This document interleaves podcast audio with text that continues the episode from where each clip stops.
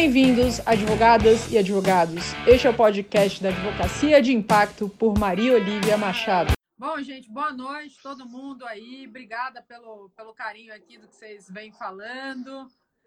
É... Oi, Ana! Em breve estaremos aí no Congresso de Coaching Jurídico, que vai ser agora do dia 4 ao dia 8 de maio, online, levando um monte de tema. Daniel, obrigada pelo convite, por ter aceitado também estar aqui falando sobre esse tema que eu acho que é tão importante, ainda mais no momento que o advogado precisa se conectar cada vez mais com tecnologia.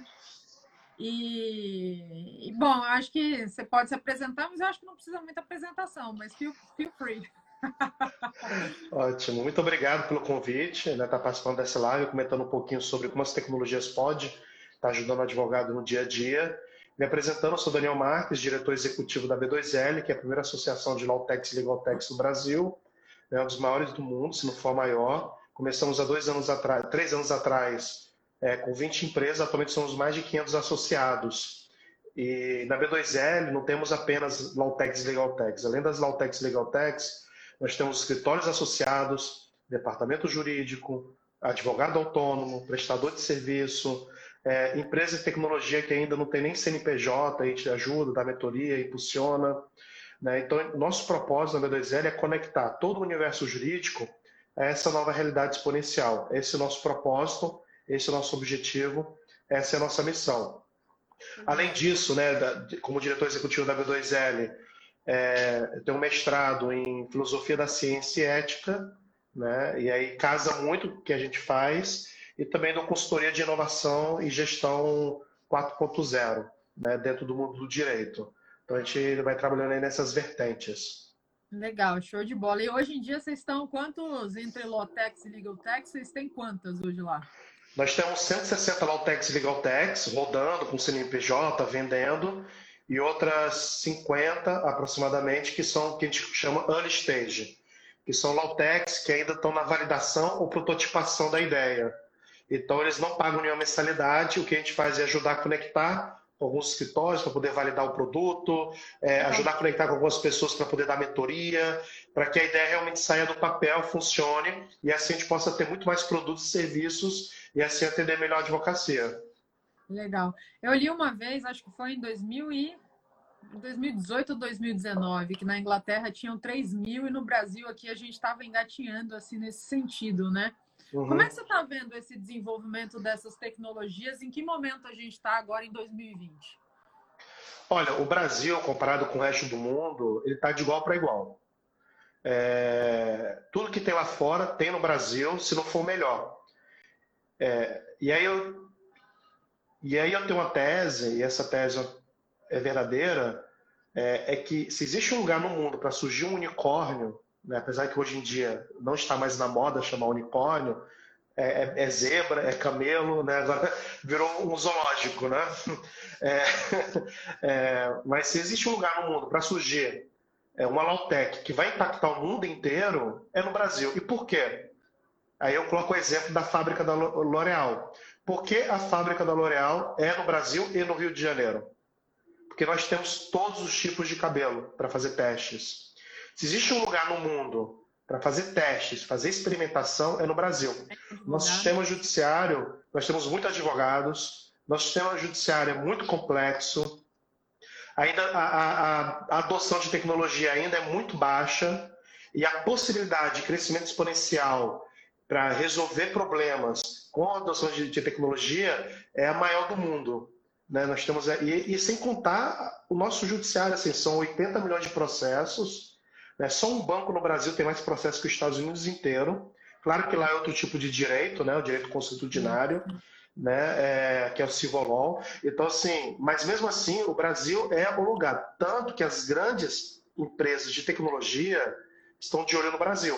E o que nós estamos vendo também é o investimento em Lautex ou adquisições de Lautex. Você vê lá, é, aí de Florianópolis, é, você vê a, o grupo Constellation comprando a Auro que acabou de comprar recentemente também a Corriere. Você vê a Nelway adquirindo a Labs, que fez o Vitor, do STF. Você vê agora a fusão entre a Ilol, que é o RP, com outra Lawtech. É, então, assim, está começando agora, atualmente, nós estamos tendo um movimento, que é o mesmo movimento que as fintechs tiveram há cinco anos atrás, mais ou menos. Agora, qual é a grande diferença do Brasil em relação a outros países como os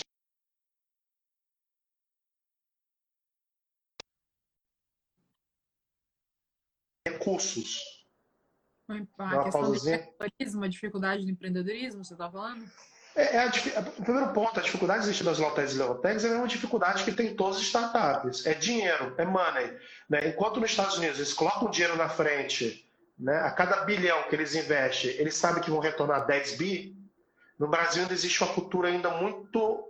Está é, tá amadurecendo. Nós temos várias iniciativas muito bacanas. The Founder, The Founder Institute, né, que é lá de fora. Você tem aqui o Anjos do Brasil, Gaga Angels, você tem o do. e outros grandes investidores, mas o Brasil ainda está engateando. Né? É, as pessoas, quando vão investir em alguma Lautec, alguma startup, eles têm aquela ideia de que eles vão investir numa empresa como se fosse do Zuckerberg, do Facebook. Eu vou comprar 10%. É, eu vou comprar 10% e eu vou ser dono de 10% o resto da vida. Não funciona né? A questão de, de, de aquisição é, não funciona com essa mentalidade. Então, a gente tem que aprender ainda como é que funciona esse mercado, está amadurecendo. Primeiro ponto é isso, falta de recursos. Dá um exemplo muito simples, Case Tax, que é uma solução que nasce no Vale do Silício. Eles tiveram dois, três, quatro anos desenvolvendo a solução e receberam um aporte de 10 milhões de dólares, sem ter vendido nada. Ah, foi? Né? Sem, sem, de 10 sem nada de ação? Nada de, de, de, de, nada de produto rodando, apenas ah, para produzir o produto. Tá, tá. Apenas para produzir o produto, eles tiveram um aporte de 10, 20 milhões. Então, assim, lá a mentalidade é outra. E existem ambientes, né? Você vê lá o próprio lugar onde o Case Tech foi desenvolvido, né? Você tem lá dentro de Stanford um ambiente de tecnologia e inovação. Você vê na Inglaterra Richard Susskind, que já há 20 anos atrás ele fala isso. Então você vê vários, agora que no Brasil está surgindo né, esses ambientes. No Vale do Silício existe, uma, existe um estudo falando que as empresas produzidas pelo pessoal que sai de Stanford têm um valor de, de um valor de PIB correspondente ao 15 ou 19 do mundo, né? É o que é. as empresas das pessoas que saíram de lá, é, uhum. de uma mentalidade tão forte de empreendedorismo, acabam gerando nesse, nesse uhum. movimento, né? E lá também é um lugar que acaba que, tipo, não existe, assim, ninguém quer ser empregado, né? Muito pelo contrário, as pessoas querem estar fundo nesse movimento de, de empreender, de criar, de trazer soluções. Então é um ambiente bastante forte nesse sentido. Eu acho que aqui no Brasil a gente vem aos pouquinhos caminhando para isso, isso, né? Mas lá, lá, isso. lá nos Estados Unidos como um todo, é claro que a gente tem pode levantar certas críticas relacionadas a esse tipo de cultura, até mesmo porque nenhuma cultura é perfeita, né? Tem coisas boas e coisas ruins. É, mas essa mentalidade empreendedora, uma das coisas que é muito bacana da mentalidade empreendedora, que é muito própria dos Estados Unidos e que no Brasil é, estamos adotando pouco a pouco e faz muito parte do DNA das startups de tecnologia, é aquela mentalidade de não ter medo de errar e fracassar. O fracasso, na verdade, é, é, é, é, sinal de luta, é sinal de pessoa que é aguerrida. De fato, lá tem startups que elas são dedicadas apenas ao cara faliu, a vender a massa falida, a poder resolver todos os problemas legais que tem, para o cara já tocar de novo. Tanto que a média dos empreendedores que realmente dão certo lá é de 40 anos para cima, pessoas que já quebraram uma ou duas vezes antes. A gente tem uma visão meio romântica do empreendedorismo também americano. Porque a gente vê Zuckerberg, era um jovem bilionário. Steve Jobs, você vê Bill Gates. Então você vê um conjunto de jovens que dão certo, né? mas assim, na verdade, essa é a minoria, é a exceção. A maioria dos grandes empreendedores. O Steve Jobs teve histórias de falência antes de chegar realmente ao que ele se tornou, né? Inclusive é, sendo demitido da própria empresa. Sim, isso é muito, muito, muito interessante. Né? O cara então, sai, depois volta. É, mas mas é, o, o, eu acho que também o problema aqui no Brasil, eu acho que realmente ainda é um ambiente um pouquinho embrionário nesse sentido, né? Dessa ideia. E, e o medo é errar, errar, errar rápido, errar pequeno. Isso. É rápido, errar pequeno. E aí é muito, a gente pode conectando com o advogado, e aí faz parte dos soft skills que os advogados devem adquirir, é, devem adquirir para enriquecer a própria formação é realmente essa capacidade de errar rápido e errar pequeno. O advogado ele é formado para dar o primeiro passo só quando todos os cenários estiverem desenhados para dar o primeiro passo perfeito. E aí, enquanto não tem todas as soluções e, cenários possíveis, ele não dá o primeiro passo.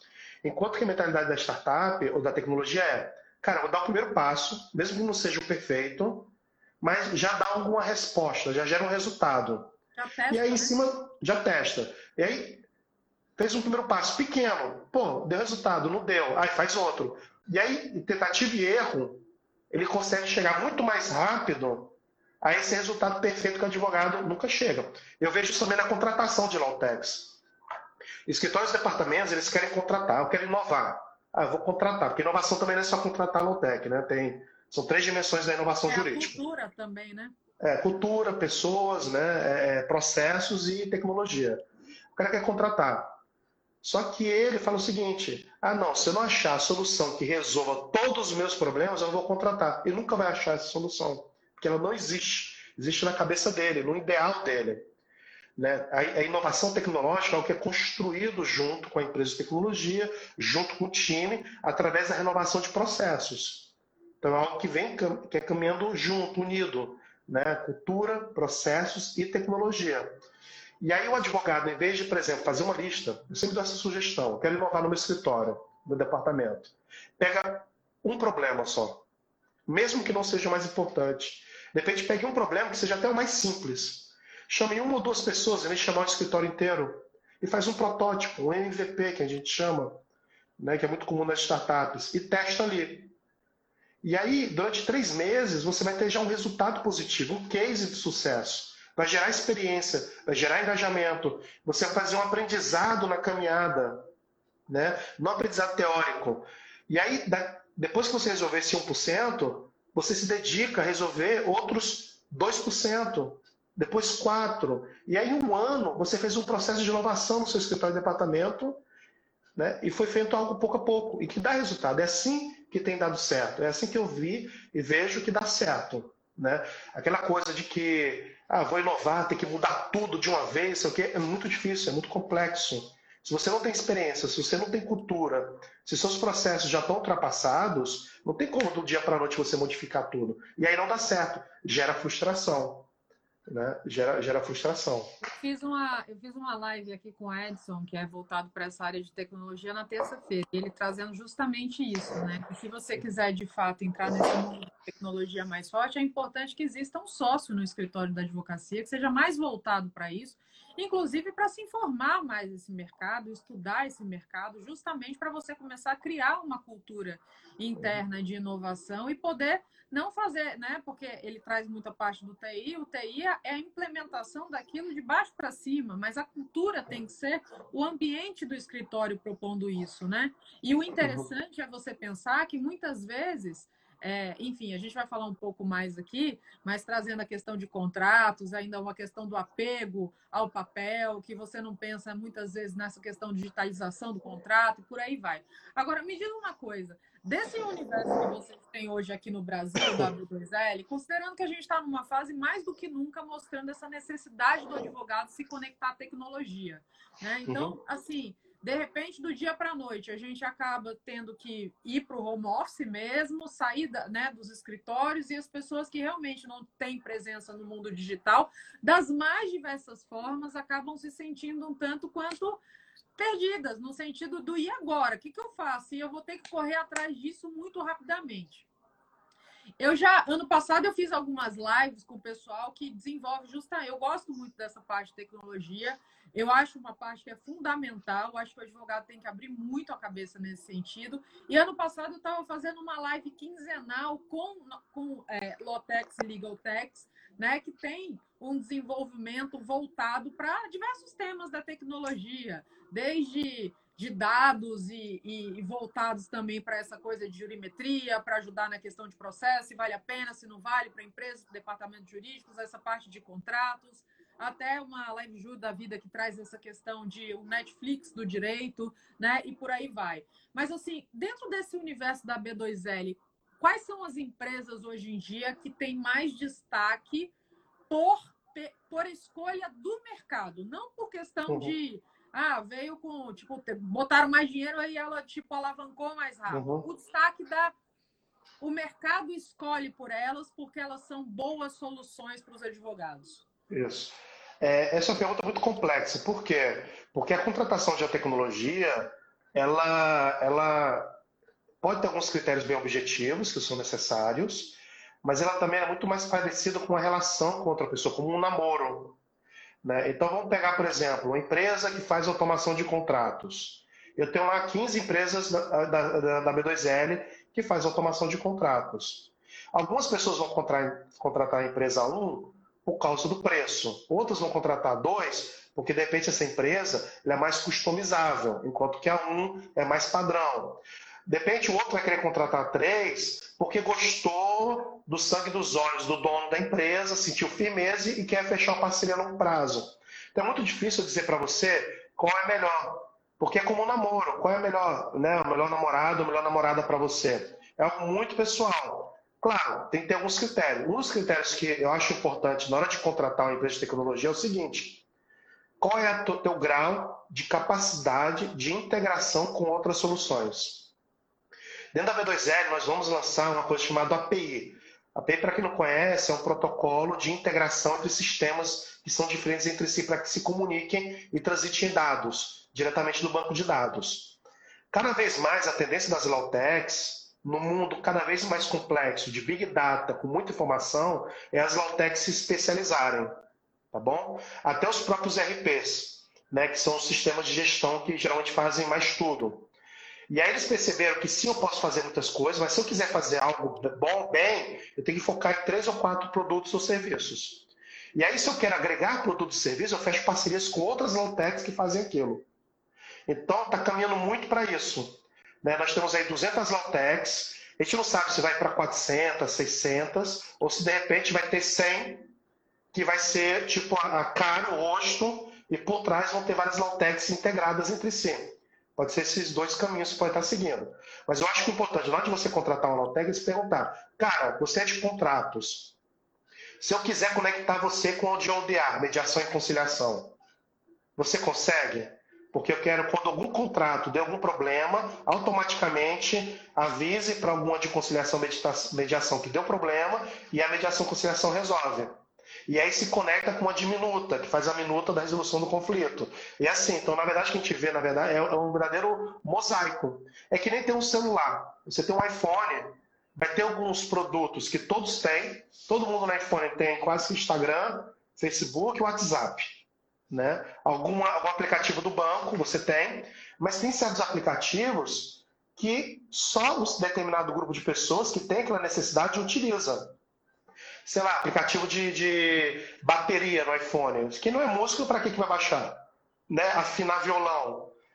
Então, é mais ou menos assim que, que a gente está vendo acontecer. E aí, isso é muito bacana. Se alguém for contratar uma, uma, uma, uma, uma, Lawtech, alguma tecnologia, eu acho que é importante fazer essa pergunta. Ela é capaz de, capaz, é capaz de se integrar? Né? E quais são as soluções que mais são procuradas pelos advogados hoje em dia? Além do sistema, né? Você tem os RPs, são sistemas de gestão, e aí tem de tudo, tá? Dentro dos RPs. Porque você tem RPs jurídicos que é focado no pequeno escritório, outros são focados no médio, outros focados no grande. Aí você tem sistemas que é só para departamento. Depois você tem sistemas de, de, de RPs que é só financeiro, para ajudar na outra parte financeira. Você também tem sistema de gestão que ele se conecta com o teu próprio sistema que você já tem para poder gerar BIs, informações. Então, dentro da RP você tem isso. Depois você tem as ODAs, que são as empresas de mediação e conciliação online. Especialmente no período de quarentena, muitos escritórios estão contratando ainda mais essas empresas de ODA, porque a gente teve a suspensão dos prazos, agora vai haverá uma retomada. Oh, deixa eu falar, a, a turma daqui muitas vezes não entende de tecnologia. Então, os termos, se você não não traz o significado, você está falando hum. grego, eu garanto para você. Tá. ODA, ODA é mediação e conciliação online, Online Dispute Resolution. E aí as empresas é, elas estão sendo cada vez mais contratadas pela suspensão do prazo. Agora o CNJ é, já vai, vai suspender a suspensão, dependendo do tipo de processo, né, para poder ir retomando pouco a pouco o, o, o, judiciário. Elas também estão sendo contratadas. Você vê todas as empresas de analítica e geometria. O que é a geometria? É utilizar a estatística ou a inteligência artificial para analisar os dados do seu processo. tanto para ver a questão do status quo, como ele se encontra nesse momento, quanto que para a partir daí você tomar decisões estratégicas ou fazer uma análise preditiva do que pode acontecer no futuro. É, eu vocês tive uma empresas... conversa com a Vanessa, não sei se você conhece, da Deep Legal e tal, que ela deu Sim, uma conheço, conheço. conheço super associada a nós.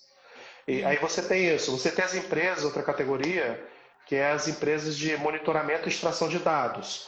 Então ela entra nos tribunais, pega os dados. Hoje os grandes departamentos estão buscando muito essas empresas, por quê?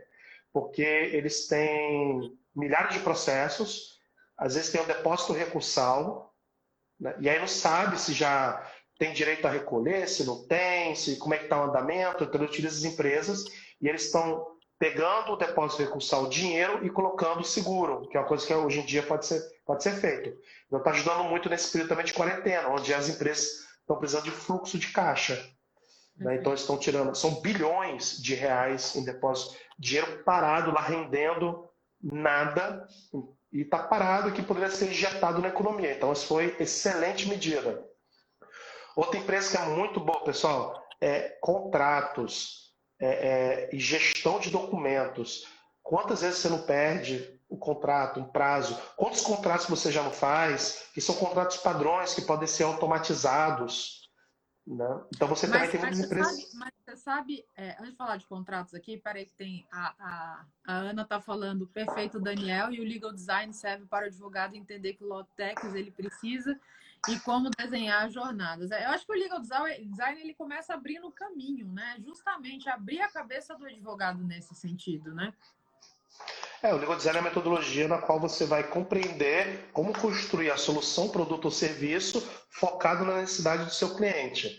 Porque o advogado, ele, ele, ele, ele, ele é quase como se fosse um semideus, na qual os seus clientes são seus súditos, né? E que eles que têm que ser vistos, chamar de doutor, né? Toda aquela pomposidade. E hoje em dia, nós estamos vivendo uma geração onde a simplicidade é que impera. E o resultado e a eficácia é que impera. E a claridade, a clareza. Tá ok? Então, os escritórios ele tem que se redesenhar, eles têm que. E aí o legal design tem várias coisas, né? Você tem o visual law dentro do legal design, você tem a construção de processos utilizando a metodologia design thinking para melhorar os seus processos, suas dores, mapear. Então, e aí é muito bacana porque o legal design é justamente uma das profissões novas que surgiu devido à quarta revolução industrial. A gente tem muito medo, né? O advogado fala de ser substituído, mas o que está acontecendo é que estão surgindo novas profissões onde todo mundo está partindo de igual para igual. Eu me lembro muito bem quando a LGPD ainda não era, estava sendo discutida no Brasil, já tinha, não tinha ainda nem aprovado a GPDA na Europa.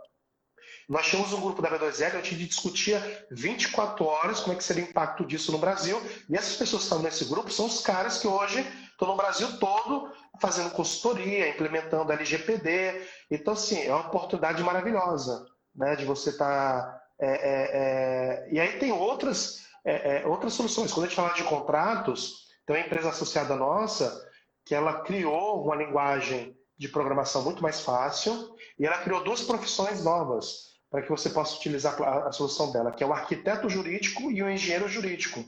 Você tem um advogado que é um analista de dados, você tem um advogado que vai ser especialista Não dá mais para fugir dos números.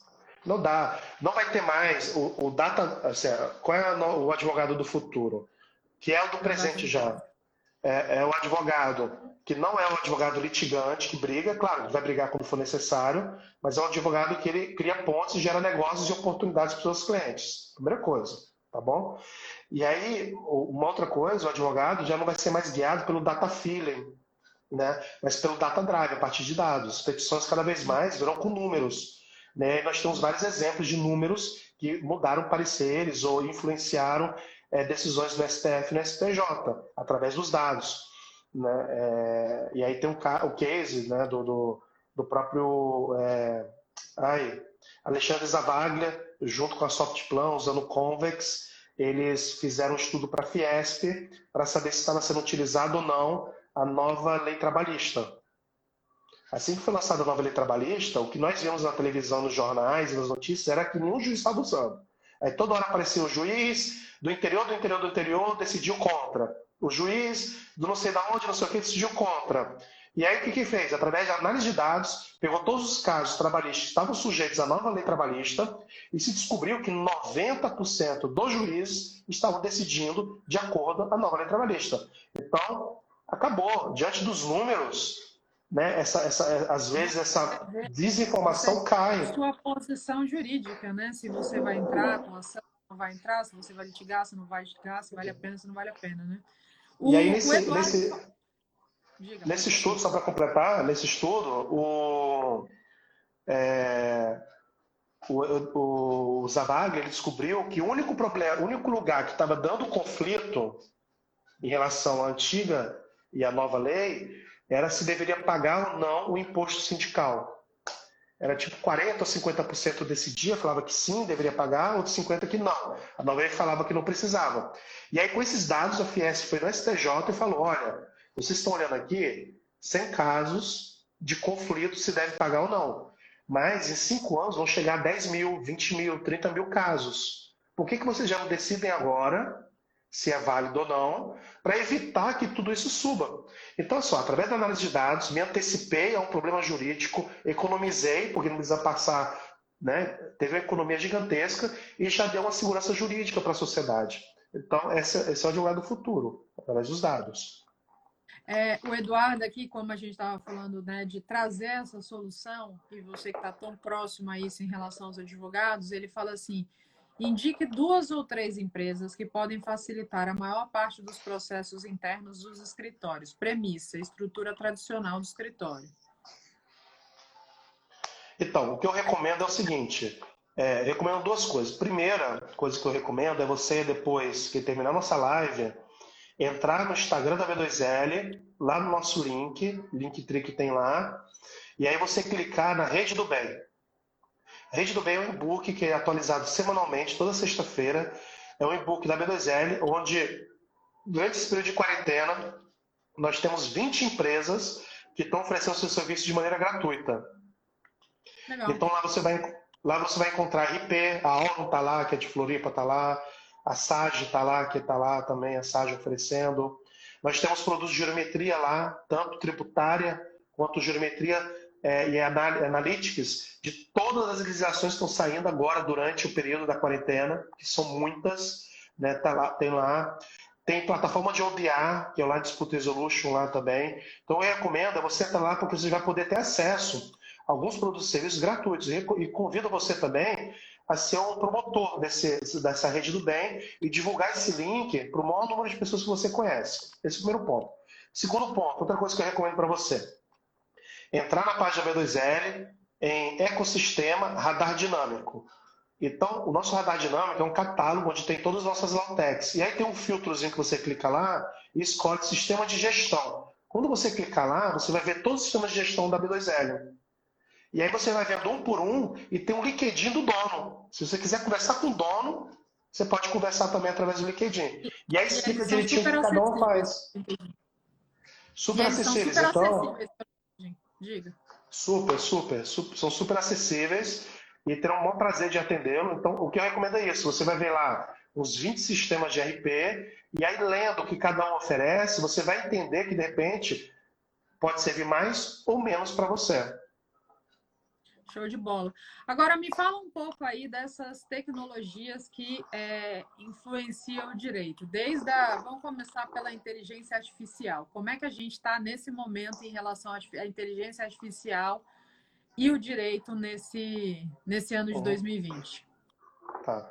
É, atualmente, o nosso status quo relacionado à inteligência artificial no direito é, é, que, é que nem. A gente faz um paralelo, uma piadinha, né? É é que nem sexo na adolescência. Todo mundo fala que faz, são poucos que fazem, quando faz é mais ou menos. Né? Então, é, é muito incipiente, tá bom? E aí eu tenho, eu tenho uma crítica, assim, até filosófica, é, porque assim, inteligência artificial ela tem pouco de inteligência e muito de artificial. E aí tem uma hype muito grande da inteligência artificial que a gente imagina já o robô, né, exterminador do futuro, né, que vai substituir a gente, vai acabar com o mundo, vai acabar com a advocacia, e não é, tá bom? É, hoje em dia, utiliza a inteligência artificial, nós já temos no dia a dia, Né? Quando a gente pega o Google, o Google indica quais são os melhores sites relacionados àquele tema. Quando você vai no Facebook, te indica quais são seus amigos, segundo grupos de interesse. Quando você vai no Instagram, aparece coisas de viagem, de compra, Netflix. Então, assim, nós temos inteligência artificial que os tribunais estão utilizando para ajudar na execução fiscal. Né? Nós temos inteligência artificial para poder fazer a leitura do significado das palavras dentro de uma peça e a partir daí extrair, que é o mais complexo, porque os documentos não estão estruturados, né? Então, sem os documentos estruturados, você tem que utilizar técnicas somente complexas e não é tão fácil. São poucas empresas que estão fazendo isso e está todo mundo engateando, né? Especialmente quando a gente fala de direito. Porque, por exemplo, vamos supor que eu utilize inteligência artificial para diagnóstico de câncer. Diagnóstico de câncer, geralmente nós temos a língua universal que é o inglês. E aí, diagnóstico de câncer, o câncer aqui no Brasil, na China, é, é, na, na, Índia, é, é, o mesmo. Então é muito mais fácil você fazer o treinamento. Agora, quando a gente vai para o direito, cada país tem sua lei, lei e sua regra, tá bom? E, e, e aí fica muito complexo de você fazer um treinamento, porque a máquina, para poder chegar a um nível de resultado, ela precisa ter um treinamento gigantesco com milhares de dados tá bom? Muita gente chama inteligência artificial do que não é inteligência artificial, então na verdade são robôs, né? Se você responder isso, vai aquilo. Se responder aquilo, é uma árvore de decisões. Isso não é, é inteligência eles, artificial. É, e eles dizem que é um erro chamar inteligência artificial, né? Porque na verdade é uma junção de você não tem criatividade, você não tem, você tem uma base em cima de dados que vai, vai aprendendo desde é, do início, né, o beabazinho, e vai catalogando aquilo para ir formando essa árvore de decisão, como você falou. Então, eu já li também sobre isso, falando que esse nome inteligência artificial traz uma. É um nome um tanto quanto infeliz, né, para essa é. denominação, porque acaba é. levando a essa percepção de que funciona como exatamente a nossa cabeça funciona, o que não, não, não, pelo menos por enquanto, está muito longe de acontecer, né? Não, está muito longe. Na inteligência artificial nós temos três níveis, tá bom? O primeiro nível nós já alcançamos, chama-se Narrow Intelligence, que é a inteligência artificial fraca. E aí o que, que ele faz? Quando você faz o ensinamento da inteligência artificial para fazer uma coisa, ele só vai fazer aquela coisa. Ele não vai conseguir fazer outra coisa. Se um robô ele aprende, sei lá, a ler a decisão, ele não vai aprender a utilizar o que ele aprendeu para a decisão para cozinhar ingredientes. Enquanto que o ser humano ele tem aquilo que chama-se de strong intelligence, tá bom? Ele é capaz de, das coisas que ele aprendeu numa área totalmente diferente, conectar com outra. Sei lá, aprendi a jogar futebol e consigo conectar isso com como organizar melhor meu dia a dia, como trabalhar em equipe. É, esse cruzamento de conhecimentos a inteligência artificial não faz. E eu acho difícil que vai chegar a isso. É muito complexo, não é fácil, não é simples. E depois a tese da que gera medo na sociedade e na minha visão como epistemólogo, né, filósofo da ciência, chama-se superinteligência, que é a inteligência que vai ser igual superior humana, né? E aí não, porque aí é, e aí eu acho que não, não vamos chegar a isso, né? É, é, um erro. Claro, se você considera que a inteligência humana, na verdade, é um conjunto de conexões de neurônios, né? E, e apenas cérebro, que inteligência é cérebro, aí pode ser que você possa defender essa tese. Agora, se a nossa inteligência é algo que emerge e que vai muito além do que apenas as conexões neurônio, é, neuronais que nós temos, que é a busca de significado, sentido, é, valor, tá ok? Emoção, né? Um monte de coisa. Não vai. Agora a máquina, não se engane, a máquina cada vez mais ela vai conseguir emular é, o ser humano. E aí vamos chegar a um é. nível que vai ser muito difícil distinguir a emulação de um ser humano de uma máquina. Não, vai é conseguir emular. E é interessante que, nesse sentido, que tem máquinas fazendo a interpretação de expressões humanas e elas conseguem reagir de uma maneira mais fiel à, àquela expressão que o ser humano está passando do que um outro ser humano. Porque existe Isso. uma coisa na nossa expressão que se chama microexpressão. Uhum. E a velocidade da microexpressão ela é milésimos de segundo. Se você assiste um uhum. seriado tipo Lie to Me, é milésimos uhum. de segundo que naquele momento você mostra aquela história de você está mentindo, ou você se sentiu desconfortável, ou você está feliz, então você mostrou uma empolgação, mas você parou porque não era o momento de mostrar essa empolgação. mas esse milésimo de segundo da microexpressão, o ser humano não consegue disfarçar, não consegue conter. E a máquina, fazendo esse estudo, ela consegue ter essa percepção mais acurada do que o olhar humano. Então, uhum. traz esse nível de percepção de emoção é, mais próximo do que uma outra pessoa. Então, é, é um assunto pra, né, bem longo e bem é. profundo. Acho, né? Não, e, e, e para a máquina é fácil, porque as microexpressões faciais elas são universais. Sim. Elas são iguais para todos os seres humanos de todas as partes do planeta. Então a máquina tem milhões de dados, microexpressões faciais, onde o treinamento para ela fica fácil. Mas é isso, ela vai conseguir emular, tu vai conseguir treinar a máquina, ou tu vai conseguir fazer com que a máquina ela possa reagir a emoções e até reagir emocionalmente. Mas não é que ela tenha emoção, não é que ela seja um ser emocional. E é isso que a gente tem que conseguir distinguir. Tem alguns filósofos lá da, da Europa, o Gupagalo é um deles, é, Floride é outro, a gente está querendo, tá querendo, trazer ele para o Brasil, que ele é somente crítico a essa visão de inteligência artificial, até do próprio nome, né? Ele, querem buscar outros nomes, como de repente inteligência amplificada, não sei.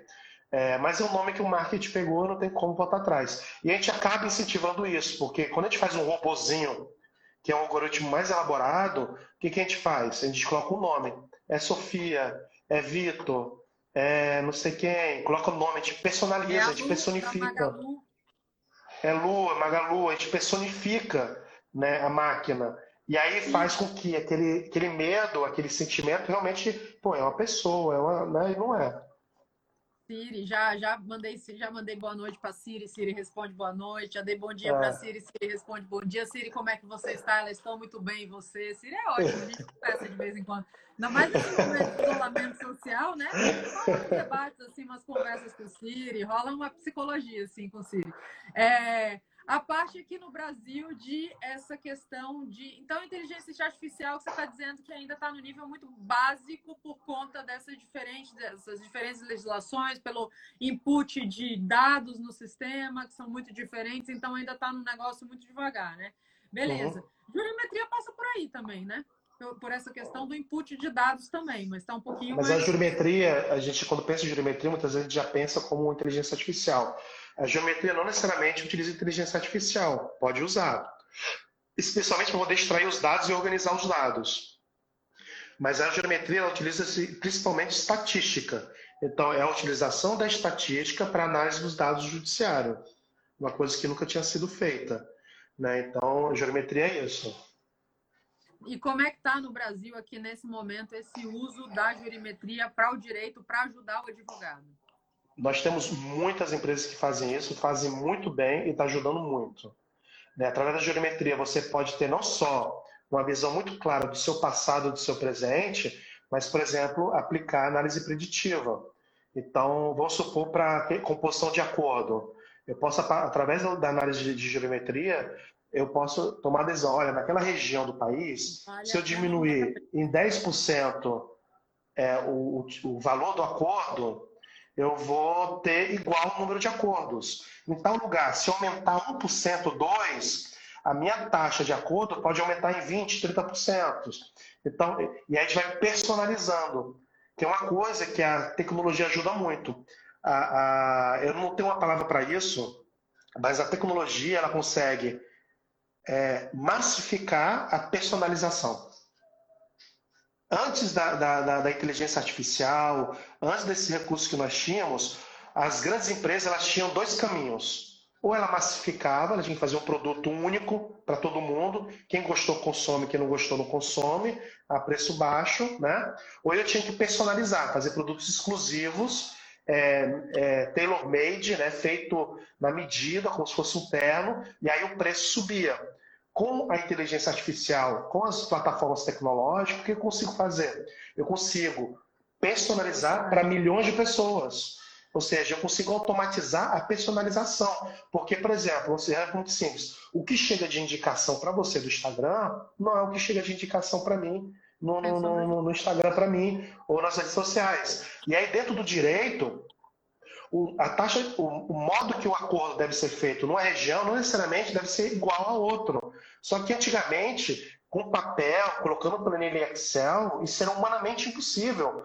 você teria que ter, contratar muita gente para poder fazer. Hoje em dia, com inteligência artificial, com geometria, com estatística, com análise de dados, você consegue fazer isso. E aí é muito bacana. A gente consegue democratizar, né, consegue massificar a personalização. É, inclusive, quem quiser entender um pouco mais aqui sobre, sobre essa questão da, do uso dos dados, da jurimetria, no meu podcast, se você for no meu link aqui da bio, eu tenho lá essa conversa com a Vanessa, que é da, da Deep Legal, e ela traz todo esse sistema, né? Fazendo propaganda para a empresa dela, me juro que ela não está pagando nada, mas é realmente assim, porque é muito interessante esse desenvolvimento e o quanto realmente ajuda nessa, nessa tomada de decisão. Como o Daniel disse, se vale a pena você judiciar aquilo ou não vale, se vai fazer um acordo, se não vai, como é que você vai tratar essas causas por conta de todo um estudo que já te é uhum. passado naquilo que você precisa para aquele caso, como ele está falando, né? De uma forma uhum. é, customizada para que essas decisões sejam uma, tomadas de uma maneira mais rápida e economizando tempo e dinheiro para você, para o seu cliente, para todo mundo. Então você acaba vendo que isso é um diferencial realmente é, interessante e está aí já para o advogado. A questão dos contratos, né? Que existe uma diferença entre o smart contract e o contrato digital. Eu acho que vale a pena primeiro falar essa diferença para aqueles aqui que não sabem. Uhum. E depois como é que está isso aqui nessa questão, né? Como é que está essa questão dos contratos digitais e smart contracts aqui no Brasil? Os smart contracts são contratos que são contratos programáveis, tá ok? Inteligentes, por assim dizer e que eles são auto-executáveis. Então, o smart contract, geralmente, ele roda no, no dentro de um, é, de um, blockchain e, na medida que vai batendo prazo, vai batendo as cláusulas, ele vai se auto-executando. Então, no Brasil está cada vez mais sendo implementado, mas a gente tem que dar ainda um passo atrás, que é de realmente organizar os contratos, começar, a gente tem que começar a digitalizar os contratos, começar a padronizar os contratos, começar a entender como é que funciona. E aí a gente ainda está muito incipiente ainda em questão dos smart contracts, né? Que eu vejo uma adoção em massa.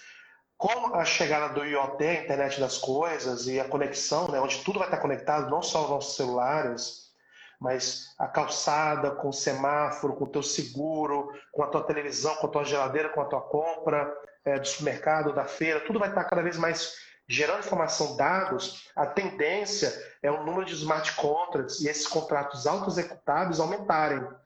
Ele é muito bacana, é muito interessante. Por exemplo, eu posso ter um smart contract, por exemplo, de, de bem simples, bem simples, casamento cara vai casar, faz um contrato com a sua esposa, já define quais são as cláusulas em caso de separação, X% é para fulano, X% é para cicrano, já está conectado com a conta bancária, se separou, bateu um botão, brum, já, Daniel, já... Daniel, a título de curiosidade, é, eu estava vendo um, um, um, material sobre os super apps, né? Que são aplicativos assim, são aplicativos gigantescos. Mas imagina o seguinte: o WeChat na China. Então, são aplicativos uhum. dentro de aplicativos. Então, ali uhum. dentro do chat, que é, começou com um WhatsAppzinho, você tem hoje a parte de banco, você pede comida, você pede táxi, você faz todos os pagamentos que você precisa. Então, é um aplicativo pequenininho que virou um super aplicativo e resolve tudo na sua vida dentro daquele aplicativo.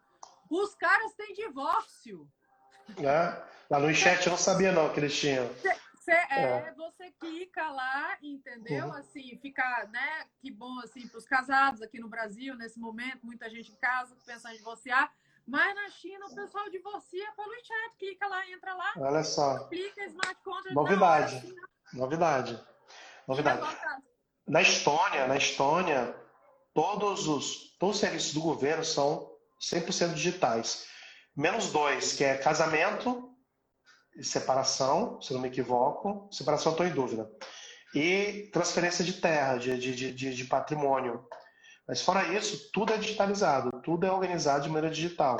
E o Brasil está caminhando para isso. O próprio governo federal está num processo de aceleração de toda essa quarentena de, de digitalização é, de todos os serviços. E a tendência é essa, você tem o próprio judiciário é, antes da quarentena, eu encontrava com escritórios que tinham dúvida se ia contratar uma Lautec ou não. Ah, não, vou esperar, vou ver. Né? Vamos, ver se não é moda, se não é os paleteiros americanos que surgiram e acabaram. Ah, vou ver qual é que fica para ver qual é melhor em contratar. E aí eles estão perdendo, estavam perdendo excelente oportunidade de construir a solução junto com as próprias Lotecs, né? E criar um produto que tivesse um fit muito maior para o próprio negócio. Mas bem, com a quarentena, os escritórios que estavam com Lautex e Ligotex, eles sofreram com o quê? Sofreram apenas com a reorganização do trabalho home office. Agora, aqueles que não tinham a Lautec, não tinham a Ligotec, eles é, perderam clientes, perderam receita, perderam, perderam muito. Né? Não foi pouco, não. E agora estão querendo correr atrás do prejuízo. Mas como é que agora o contrato se eu tenho um problema de fluxo? Não sei hum. quanto tempo vai durar tudo isso, se vou receber ou não. Então, estão numa sinuca de bico muito difícil. O que eu recomendo é o seguinte, pessoal: quanto antes, tenha Solotec dentro do seu escritório. Não, e a parte do contrato, certa vez eu também estava fazendo uma, uma live com. Agora, é o contract. Agora eu não vou lembrar o nome da para fazer a propaganda aqui da, da, da Lotec, mas enfim, também né, fiz essa, essa live. E, e essa questão da inteligência do, da questão do contrato, no sentido de, primeiro, qualquer modificação fica muito clara ali para você uhum. que foi feita. Então, gente, o papel, a gente tem ainda uma. É, o, o fato é que assim, existe ainda um apego muito grande ao papel Naturalmente, né, o papel foi inventado, é uma tecnologia, foi inventado 104 anos antes de Cristo pelos chineses. Agora você imagine, de 104 anos antes de Cristo até hoje, a gente usando, até hoje não, com a tecnologia vindo de 1950 basicamente para cá. Essas tecnologias que a gente conhece são de 1950 para cá. Então, assim, são muitos anos de amor ao papel, natural, porque antes os contratos eram verbais né? Uhum. Para depois e agora você querer transformar isso na questão de tecnologia. Então existe um apego muito grande. Por isso que também é interessante entender e falar aqui, é, Daniel, e, e, que também é, é, é, como você falou mesmo, o, o mindset do advogado que né, fica pensando demais, ao invés de usar as coisas, testar, ver se vale a pena, não vale e tudo mais. Mas existem um monte de soluções e o negócio do contrato é genial, porque a, a, se o contrato foi, foi para outra parte, qualquer mudança que houve ali, você não precisa reler tudo de novo. O, o a, a, a, empresa já, já, aquele software ali já aponta para você. E não tem assim, ah, vou dar um bypass aqui. Não rola, entendeu? Uhum. Teve mudança, é apontado ali. Então rola muito mais transparência, roda muito mais segurança, porque se você tem um contrato, por exemplo, digital, você pode colocar esse contrato em três lugares e, pela jurisprudência, é considerado contrato original. E coisa que o contrato de papel, por exemplo, pode pegar fogo, pode sumir, pode rasgar, né? Tem uhum. a questão de geolocalização, por exemplo, às vezes para cláusula de viagem, essas coisas. Então, você tem ali, você vai assinar aquele contrato naquele lugar. Coisa o contrato de papel, você pode assinar em qualquer lugar e diz que você estava em qualquer lugar. A uhum. própria assinatura que hoje em dia cada vez a gente tem uma tendência a escrever menos, né? Eu não lembro a última vez agora que eu peguei uma caneta para escrever. Então, assim, é, e aí você, tipo, você pega na caneta, o negócio até treme, assim, né? Você fala assim, voltei para a alfabetização, voltei. Então, tudo isso envolve fazendo com que o contrato digital seja uma coisa muito mais segura, mas que precisa, assim, é, o, é, as pessoas acostumarem isso, as pessoas se adaptarem a ler né? Que aí eu vejo nesse sentido se adaptando, por exemplo, às situações de colocar um videozinho falando das cláusulas principais, que as pessoas são mais é, visuais e, e, auditivas do que né, ler nesse sentido para explicar. E as... Existe uma, uma, um caminhar no sentido também dessa questão da educação, né? Uhum. Mas o fato é que são seguranças muito mais seguras e que o advogado e nem o cliente dele muitas vezes optam por isso, por esse apego ao papel sendo que seria muito mais tranquilo se isso fosse tudo feito de fato é, via computador, via, né, via tecnologia. Será que vai sobrar documento em papel depois da quarentena? Olha, considerando o direito, Ana Paula, eu acho que ainda vai, viu? Considerando a, a profissão milenar do direito que temos, assim, é, é quase que, né? Acho que é antes dos 104 anos dos, dos chineses do papel aí, já, já tinha advogado nesse mundo. Não, o, o, efeito secundário positivo dessa quarentena é que, mais do que nunca, está tendo uma aceleração da digitalização do direito. E se não fosse, se não fosse pelo, pela dimensão digital do direito que já temos funcionando hoje em dia, a justiça estaria 100% parada.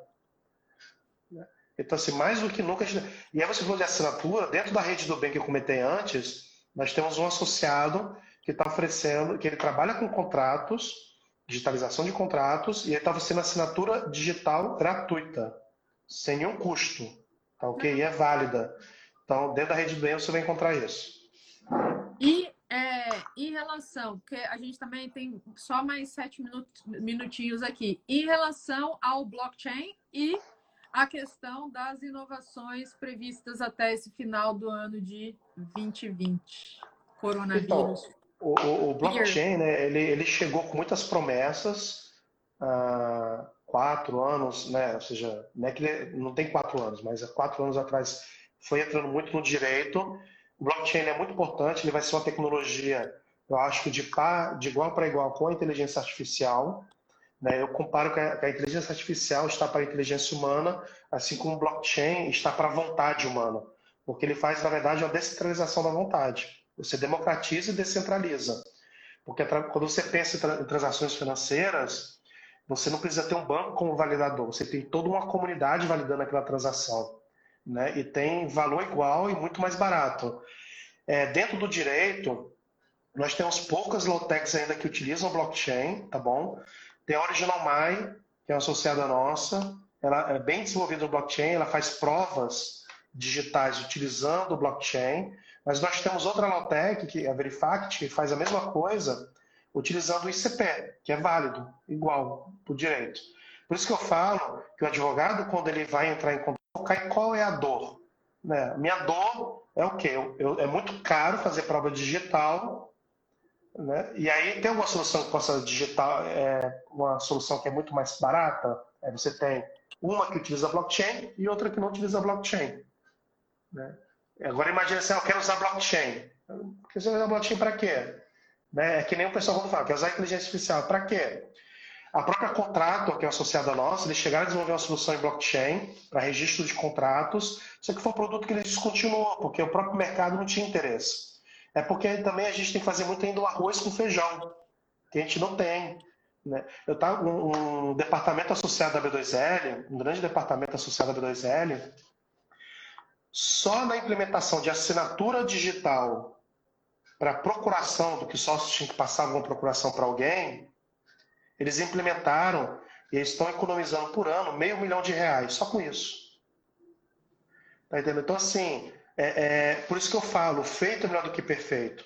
Mais do que pensar em blockchain, inteligência artificial, é pensar agora qual é o que está me incomodando e que a tecnologia pode ajudar. E aí contrata essa empresa. Depois que você começou a ter experiência e deu certo, e aí tu vai ampliando dentro da própria empresa ou de repente contratando outra outra empresa que se pluga a essa solução. Então ainda eu acho que ainda está muito. Quando vier os, os contratos smart contracts dentro do direito, isso foi uma prática mais usual, dependendo do tipo de contrato. Você pensa um contrato de aluguel. Contrato de aluguel pode ser no smart contract é, utilizando blockchain. Então, é, é, e aí é auto-executável. O cara conecta com a conta bancária, o cara deixou de pagar três aluguéis, isso já vai, já bloqueia, já, já manda uma ordem de despejo, entendeu? E, e tudo isso. Eu acho que quando a gente começar a utilizar mais smart contracts, blockchain, é, é, ainda vai demorar um pouco, mas vai chegar. E vai aumentar e, e com certeza vai impactar muito no direito. E considerando que a gente tem três minutinhos, as inovações para 2020 que você vê aí, enfim, o que está para chegar aí para ajudar os advogados de uma maneira mais forte? Novidades de tecnologia que nós temos para 2020. Assim, o, o que nós associados estão fazendo agora é melhorar todos os produtos que eles já têm. Né? Então, se você entra no radar dinâmico, você vai ver isso. Acho que a grande novidade que nós temos para 2020 que é a novidade que ninguém esperava, é que em um ano nós vamos acelerar o que a gente ia acelerar em 10 anos. Esse processo de adoção de tecnologia, ela é, já caiu por terra qualquer dúvida. Então, ele é mais do que nunca necessário. Eu vejo que, é, como efeito secundário positivo de tudo isso, é a mudança de mentalidade. Né? E aí, só que dentro dessa mudança de mentalidade, existe uma chavinha que não mudou ainda, que é dê o primeiro passo. Né? E aí o pessoal ainda não dá o primeiro passo. Então, o que eu convido vocês é o seguinte: o futuro é agora e dê o primeiro passo, por menor que seja, mas dê o primeiro passo, não tenha medo. Conecte com esses temas, né? Pois é, uhum. a Ana falou aqui, live maravilhosa, vocês são shows, perguntas selecionadas, respostas afiadas. Eu quero dizer que as perguntas, Ana, são todas dúvidas minhas que eu falei para o Daniel, vou sair tirando todas as minhas dúvidas que eu tenho aqui. E aí ele falou, pode mandar ver. Eu falei, então, beleza. Então, já que as perguntas aqui não foram feitas, o que eu fiz foi tirar todas as minhas dúvidas em relação ao que eu tenho de tecnologia com ele, entendeu? Pô, Daniel, que bom. Muito obrigada, foi um prazer. Obrigada aí pela, pela, pela generosidade de doar o seu tempo para gente, para trazer essa troca. Assim, pensa igual, realmente é super necessário esse abrir a cabeça, expandir essa questão do mindset para entender que a tecnologia ela veio para ficar e para ajudar, especialmente para ajudar. Existem soluções no mundo de hoje que são soluções acessíveis, soluções baratas e soluções muito interessantes que realmente pode agregar não só para você como advogado, mas também para o seu cliente. É, inúmeras iniciativas. A B2L é uma associação voltada para isso, que faz um trabalho espetacular. Eu acompanho vocês, porque eu gosto dessa parte de tecnologia, entendeu? Então, assim, se conectem a isso, aproveitem, está ali informação gratuita para vocês se educarem, eles estão aí fazendo live, trazendo né, novos materiais e tal. Ana, eu vou puxar você para outra live para mim, para você dizer sobre legal design em tempos de pandemia. Se você aceitar, eu estou muito feliz é de falar sobre esse tema. E, gente, muito obrigada. Daniel, obrigada mesmo. Enfim, palavras finais. Eu que agradeço aí. Vamos continuar com outros papos aí. Tem muito tema que a gente pode conversar, tá bom? Perfeito. Gente, Beijo grande para todos que estiveram aqui com a gente. Ana, eu vou te mandar o WhatsApp. É, pessoal, obrigada, gente. Um beijo para todo mundo aí. E, Daniel, mais uma vez, um beijo para você. Até. Tchau, tchau. Até.